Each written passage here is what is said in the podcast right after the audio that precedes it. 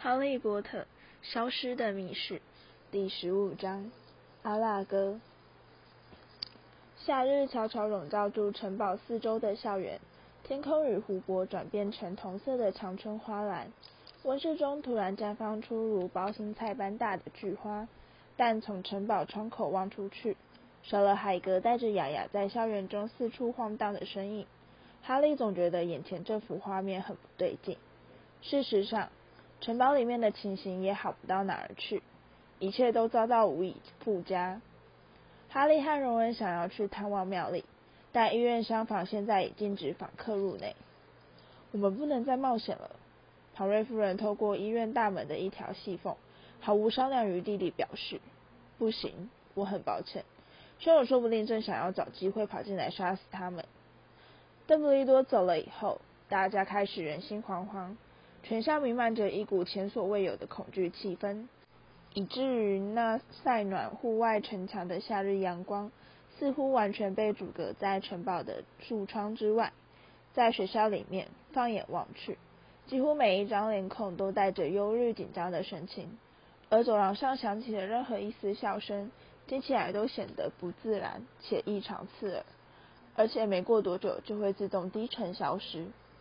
哈利经常在心中默默附送邓布利多临别前的话：“只有当这里不再有任何人忠于我的时候，我才会真正离开这个学校。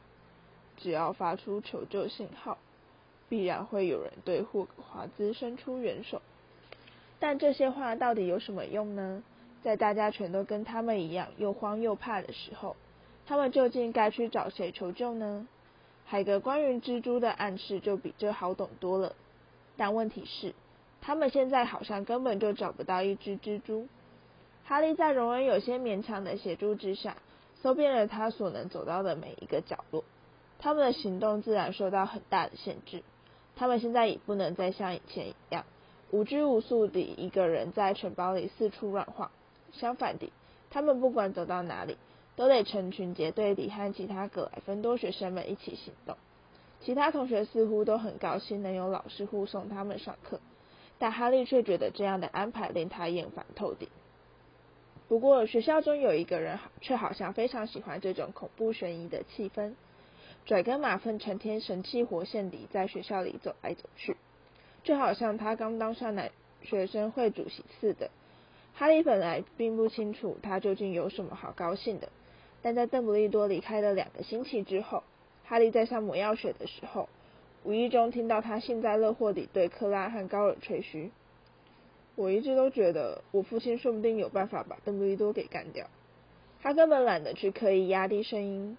我告诉过你们，他认为邓布利多是这个学校有史以来最差劲的校长。我现在总算有可能看到一位像样的校长了，自然是某个不会希望密室被关上的人。”班教授住不了多久的，他只不过是暂时代理。史内普快步经过哈利身边，对妙丽的空座位与空大夫完全未置一词。先生，马粪大声说：“先生，请问你为什么不去争取校长的职位呢？”好了，快别这么说了，马粪呀。史内普答道，但他的薄嘴唇已忍不住泛出了一丝笑意。邓布利多教授只不过是因理事会的要求暂时停止。我敢说，他再过不久就会回到我们身边了。我说的没错呀，马芬露出得意的笑容。你要是决定争取这个职位的话，我想我父亲一定会投你一票的，先生。我会告诉我父亲，你是这里最棒的一位老师，先生。史内普悄悄然的笑开了脸，在地窖内来回巡视时，顿时觉得走路有风。幸好西莫菲尼甘趴在府边做呕吐状的表情没被他看到。我觉得真奇怪，那些马瓜后代现在怎么还不赶快收拾行李逃命呢？马芬继续说下去。我出五个加里昂，赌下一个出事的绝对会死。真可惜不是那个庙里。下课铃声正好在此时响起，这对他们来说实在是相当幸运。听到马芬的最后一句话，荣恩就气得从凳子上跳了起来。但在大家忙着整理包包的混乱场面中，并没有注意到他想要对马粪动手。让我去对付他！荣恩吼道。他的双手分别被哈利和丁紧紧抱住。我什么都不管了，我不需要魔杖，我光是用手就可以把他杀死。动作快点！我得把你们全部带去上药草学课。”史莱普对的全班同学吼道。于是他们向小学生四里排成两列纵队向前出发。哈利、荣恩和丁三人落在最后，荣恩依然在奋力挣扎，直到史内普把他们送出城堡。在他们开始穿越菜园走向温室时，哈利和丁才敢把荣恩放开。药草学科的气氛异常低迷，班上现在已经少了两个人：贾斯汀和妙丽。亚太太太教导大家练习如何修剪阿比西尼亚无花果树。哈利在抱着一堆枯枝拿去放到堆肥上面时，突然发现阿尼麦米兰走到他的面前。阿尼深深吸了一口气，用一种非常正式且极有礼貌的口吻说。我只是想告诉你，哈利，我过去那样怀疑你，真的是很对不起。我知道你是绝对不可能会去攻击妙丽格兰杰，而我要为我以前说过的话向你道歉。我们大家现在必须共同舟共济。嗯，那么，他伸出一只肥短的胖手，哈利与他握手言和。阿里和他的朋友汉娜走过来，与哈利及荣恩修剪同一株无花果树。那个叫转过马粪的家伙，阿尼说。顺手折断一只枯枝，这些事情好像还让他觉得很高兴呢，是不是？你们知道吗？我认为他很有可能是史莱哲林的传人。你可真聪明呀，荣恩说。他似乎并不愿像哈利那么轻易就原谅阿尼。你觉得不是马粪，哈利？阿尼问道。不是，哈利说，语气坚决的让阿尼和汉娜忍不住睁大了眼睛。接着，哈利就看到了某样东西。让他反射性地拿花剪往荣恩的手背上敲了一下。哎呦，你在干嘛？哈利指着距离他们几尺外的地面，几只大蜘蛛正慌慌张张地在泥地上爬动。哦，知道了。荣恩努力挤出高兴的表情，但却并不成功。可是我们现在没办法去跟踪他们。阿尼和汉娜在一旁好奇地倾听。哈利望着那些仓皇逃跑的蜘蛛。看样子，他们好像是往荆棘森林的方向走去。而荣恩的脸色变得比刚才更加难看。下课后，史内普护送全班同学去上黑魔法防御术。哈利和荣恩故意落在最后面，以免让别人听到他们的谈话。我们必须把隐形斗篷再拿出来用了，哈利告诉荣恩。我们可以带雅雅一起去，他常常跟着海格进森林，他说不定可以帮得上忙。没错。荣恩说：“紧张地用手指转动魔杖。呃，那里该不会，林子里该不会有狼人吧？”等到他们走进洛哈的教室，和往常一样走到最后一排坐好时，荣恩又忍不住问了一句。哈利不想去回答这个问题，因此他说：“那里也有一些很棒的神奇生物啊，像人马就不错，还有独角兽呢。”荣恩过去从来没进入过禁忌森林。哈利自己也只进去过一次，但这次经验已足够让他祈祷永远都别再走进去了。这时，若哈跳进教室，全班同学都惊讶地望着他。学校里的每一位老师最近脸色都变得比以前凝重许多，但若哈显然就跟以前一样开朗愉快。好了啦，他喊道，向营地环视教室，干嘛全都挂着一张臭脸呀？大家满脸不悦地面面相觑，但却没人回答。难道你们还没看出？若哈一个字一个字地慢慢说，仿佛他们全都是些脑筋迟钝的低能儿。危机已经解除了，罪犯也被抓走啦。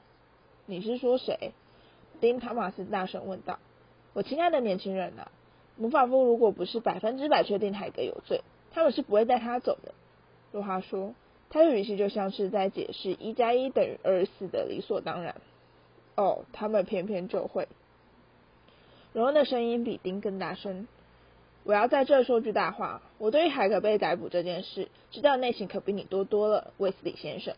若哈的语气显得相当自满。荣恩正准备出言反驳，就被哈利在桌下狠狠地踢了一脚，因此他话没出口就及时打住。我们什么也没看到，懂了吗？哈利低声示警。但若哈那种装模作样的欢乐神情，声称他早就看出海格不是好人的得意暗示。以及他认为一切全都宣告结束的莫名信心，让哈利气得七窍生烟，恨不得把与恶鬼四处游荡扔到若哈那张蠢脸上。但最后他什么也没做，只是匆匆写了一张纸条传给荣恩：“我们今晚就行动吧。”荣恩望着那张纸条，用力咽了一口口水，朝妙丽的空座位瞄了一眼。这幅画面似乎坚定了他的决心，于是他点头同意。在最近这段日子里，格莱芬多教育厅里总是挤满了人，因为每晚六点过后，格莱芬多的学生除了这里就没有其他地方可去。同时，他们的确也有许多讨论不完的话题，而此种情形所造成的后果是。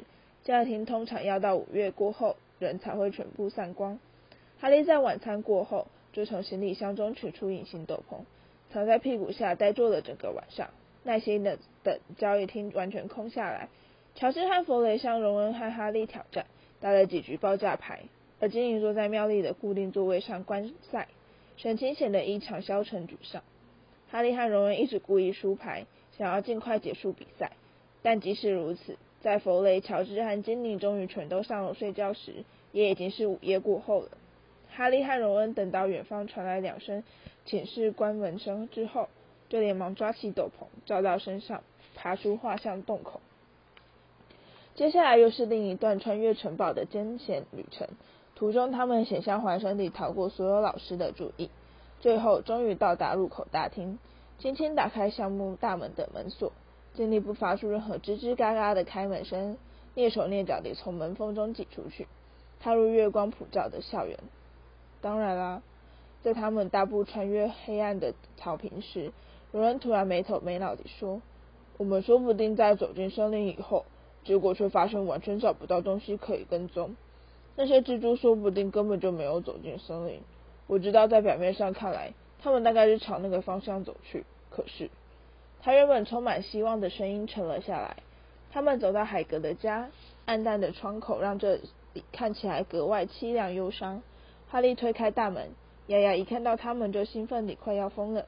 他们担心雅雅那低沉但却越来越响亮的吠叫声会把城堡里的人全都吵醒，于是赶紧从壁炉架上取下一罐糖蜜喂他吃，把他的嘴巴给牢牢粘住。哈利把隐形斗篷放在海格的餐桌上。他们在漆黑的森林中并不需要用到它。走啦，雅雅，我们出去散个步吧。哈利拍拍雅雅的腿说，而雅雅兴高采烈地随着他们冲到屋外，狂奔到森林边缘，用爪子爬抓一株大枫树。哈利取出魔杖，低声念道：“入魔斯。”而魔杖顶端立刻冒出一圈小小的光晕，亮度刚好可以让他们照亮小径，搜寻蜘蛛的踪迹。好主意，荣恩说：“我也来点上我的魔杖。可是你也知道，它说不定会爆炸。”哈利拍拍荣恩的肩膀，伸手指着草丛，两只落单的蜘蛛正急急忙忙地避开魔杖的光圈，窜进树林的阴影之中。好吧，荣恩叹着气说，似乎已决定听天由命，做最坏打算。我准备好了，我们走吧。因此，他们就这样踏进森林。而雅雅蹦蹦跳跳地跟在他们身边打转，不时停下来嗅嗅树根、闻闻叶子。他们借着哈利魔杖的光晕，随着稀疏但稳定的蜘蛛队伍，沿着小径向前走去。他们一言不发地往前走了大约二十分钟，竖起耳朵倾听除了细枝断裂与树叶摩擦之外的任何声音。然后，在树林变得更加浓密。完全掩盖住天空的星光，只剩下哈利的魔杖在一片黑海中微微发光时，他们看到蜘蛛开始离开道路。哈利停下来，努力想要看清楚那些蜘蛛到底要走到哪里，但在他光圈之外的世界全都是一片漆黑。他过去从来没有如此深入森林，他现在还记得非常清楚，在他上次来到这里时，海格曾经嘱咐过他，绝对不要离开森林小径。可是海格现在并不在这里，说不定早就蹲进了阿兹卡班的苦牢。况且是他自己说要他们跟着蜘蛛走的。某个湿湿的东西贴上哈利的手，吓得他往后一跳，踩到了荣恩的脚。但结果那只不过是雅雅的鼻子。你觉得怎么样？哈利问荣恩。在魔杖照耀下，黑暗中只看得见荣恩闪闪发亮的双眼。我们都已经走到这里了，荣恩说。因此，他们就这样随着积极奔窜的蜘蛛走进树林。他们现在没办法走得太快，这里到处都是树根树干，而且黑的伸手不见五指。哈利可以感觉到雅雅贴在他手边的温热鼻息。在途中，他们不止一次地停下脚步，让哈利蹲下来，就着魔杖灯光搜寻蜘蛛的踪迹。他们在感觉上似乎已往前走了至少半个钟头，而途中他们的长跑不时被低垂的枝芽或是荆棘勾住。过了一会儿，他们注意到地面好像开始往下倾斜，但周遭的树林却比先前更加浓密。然后，雅雅突然发出一阵惊天动地的狂吠。让哈利和荣恩两人都吓得跳了起来。怎么啦？荣恩大声说。焦吉迪在黑暗中东张西望，并抓紧哈利的手肘不放。那里有东西在动。哈利屏息说：“你听，听起来像是个大家伙。”他们凝神倾听，在他们右边远处的某个地方，有个很大的东西正在噼里啪啦地不停撞断树枝，在树林中冲出一条道路。哦不！荣恩说：“哦不，哦不，哦！”住口！哈利慌乱地说：“你会被他听见的。”我会被他听见。荣恩用一种很不自然的高亢嗓音说：“他早就听见啦，别忘了雅雅。”黑暗似乎紧紧逼近他们的眼睫，而他们胆战心惊地站在原地，静静等待。在一阵奇怪的隆隆声之后，一切又全都恢复平静。你觉得他现在在干嘛？哈利问道。大概正准备扑过来吧，荣恩说。他们发抖地等待，完全不敢移动半步。你觉得他走了吗？哈利轻声问道。不会吧。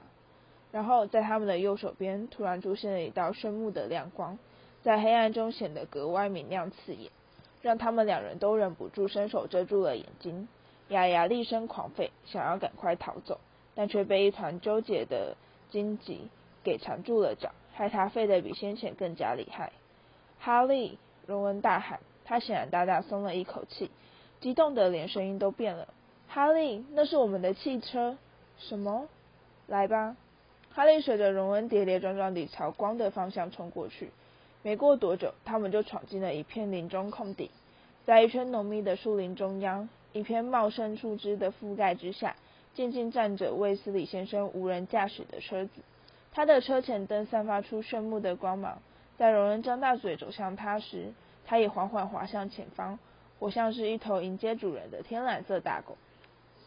原来他一直都在这里，荣恩高兴地说，绕圈子打量这辆汽车。你看看它，所以让它变野了。汽车的挡泥板上到处都是刮痕，并沾满了污泥。它显然已经养成了自己在森林里四处滑动的习惯。雅雅好像很怕他。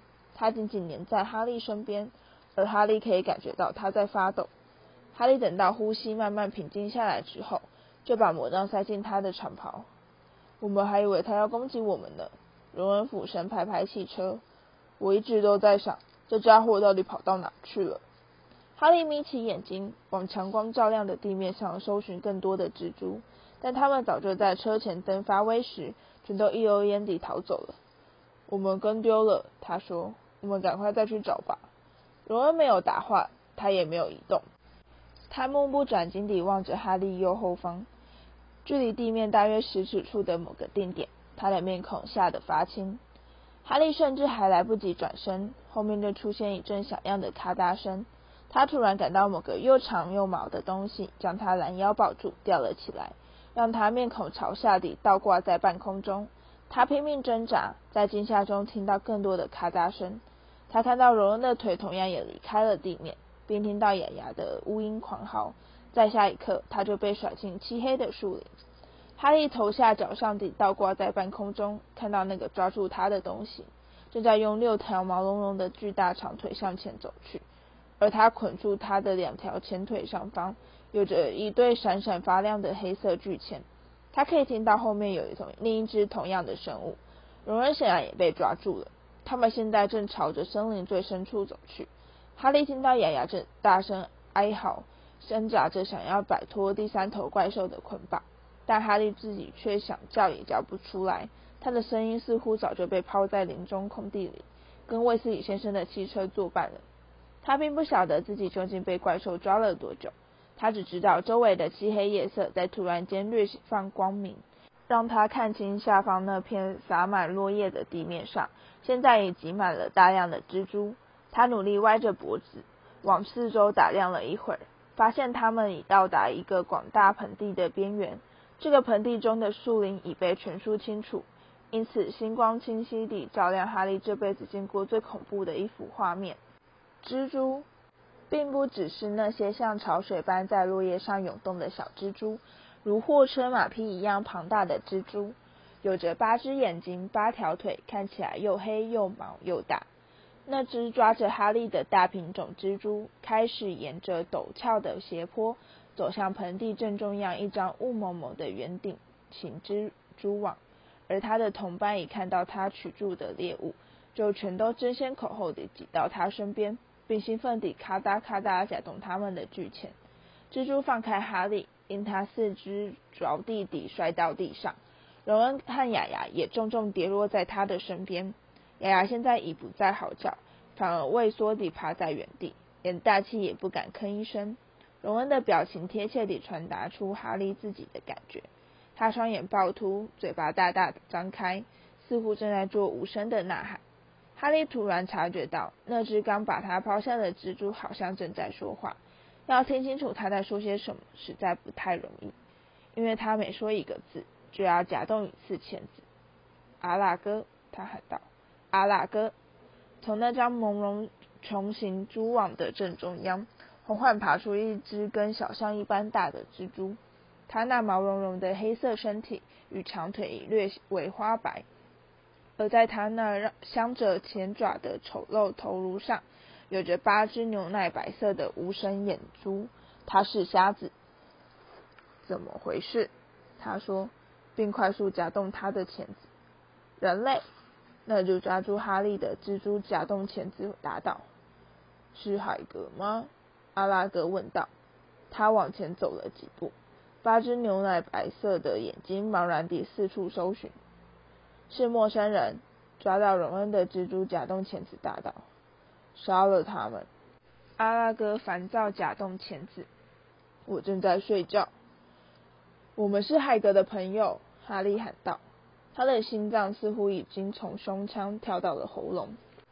咔哒咔哒咔哒，环绕在盆地周围的所有蜘蛛全都开始激动地假动钳子。阿拉哥沉吟不绝。海格以前从来没派过其他人类来我们的盆地，他缓缓表示。海格遇到麻烦了，哈利说，他的呼吸变得异常急促，所以我们才会到这来找你。遇到麻烦？衰老的蜘蛛问道。而哈利觉得他似乎可以在那咔嗒咔嗒的声音中听到一丝关切的意味。但他为什么要派你过来呢？哈利考虑是否要站起来答话，但却立刻决定放弃。他瘫软的双腿大概没办法支撑住他的重量。因此，他继续躺在地上，尽可能用最镇定的态度慢慢回答。学校的人认为海格放了一只一只东西出来攻击学生，他们已经把他带到阿兹卡班去了。阿拉哥愤怒地夹动钳子，而盆地周围的所有蜘蛛立刻群起响应，四周响起一片喧闹的咔嗒声，这声音听起来很像鼓掌声。唯一不同的是。通常鼓掌声并不会让哈利感到毛骨悚然，但那是很久以前的事了。阿拉哥急躁地说：“很久很久以前的事了，我现在还记得清清楚楚。他们就是因为这件事，才会把他赶出学校。他们相信我就是那头住在他们所谓密室里的怪兽。他们认为是海格把我从密室里放了出来。可是你……”难道你不是从密室跑出来的吗？哈利问道。他可以感到他的额上冒出了汗。我，阿拉哥生气地假动钳子。我不是在城堡里出生的，我来自一个非常遥远的地方。在我还是个蜘蛛蛋的时候，一个旅人就把我送给了海格。海格当时只是一个小男孩，可是他照顾我，把我藏在城堡的一个碗橱里，拿餐桌上吃剩的食物喂我。海格是我的好朋友，也是一个很好的人。在他们发现我并怪我害死一个女孩的时候，是他保护了我。在那之后，我就一直住在森林里。海格还是会到这来看我。他甚至还替我找到了一个老婆莫莎。你可以看到我们的家族现在变得有多么庞大，这全都是拜海格所赐。哈利努力鼓起最后一丝勇气。所以你从来没有，从来没有攻击过任何人哦？从来没有。老蜘蛛哑声答道：“攻击人应该算是我的本能，但因为我尊重海格，所以我从来没有伤害过一个人类。死去女孩的尸体是在洗手间里被人发现的，而我除了那个我在里面长大的晚出以外，根本没到过城堡里的任何地方。我们这一组喜欢黑暗与安静。可是，那么，你知道是什么东西杀了那女孩吗？”哈利说：“因为不管那是什么。”他现在又跑出来伤人了。蜘蛛群中爆发出一阵响亮的咔嗒声，与长毛腿愤怒移动的稀疏声，完全掩盖住哈利的声音。无数巨大的黑影在他周围连连晃动。那个住在城堡里的东西，阿拉格说，是一种我们蜘蛛最害怕的古老生物。我到现在还记得，在我感觉到那头野兽在学校里出没的时候。我是怎样苦苦哀求海格快点放我走？那到底是什么东西？哈利急切地追问。周遭响起更喧闹的咔嗒声和窸窣声，蜘蛛群似乎正逐渐朝他们逼近。我们根本不愿意提到他，阿拉哥狠狠地说。我们绝对不会说出他的名字。海格问了我好多次，我都没把那头恐怖怪兽的名字告诉他。哈利不想再追问下去。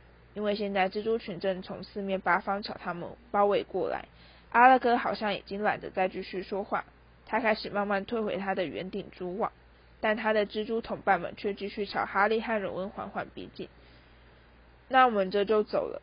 他听到身后的落叶开始沙沙作响，情急之下不顾一切地对阿拉哥喊道：“走！”阿拉哥缓缓答道：“我可不这么想。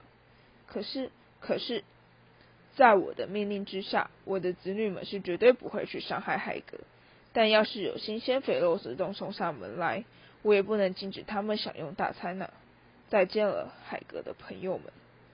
哈利猛然回过身来，就在距离他一尺之外的头顶上方，竖起了一座咔嗒咔嗒响的坚固蜘蛛墙。无数眼睛在他们丑恶的黑头上闪闪发光。在哈利伸手掏魔杖时，他心里已明白，这其实没多大用处。蜘蛛的数量实在是太多了。但就在他挣扎着站起身来，准备奋战至死时，他突然听见一声响亮悠长的汽笛声，一道炫目的强光射进黑暗的盆地。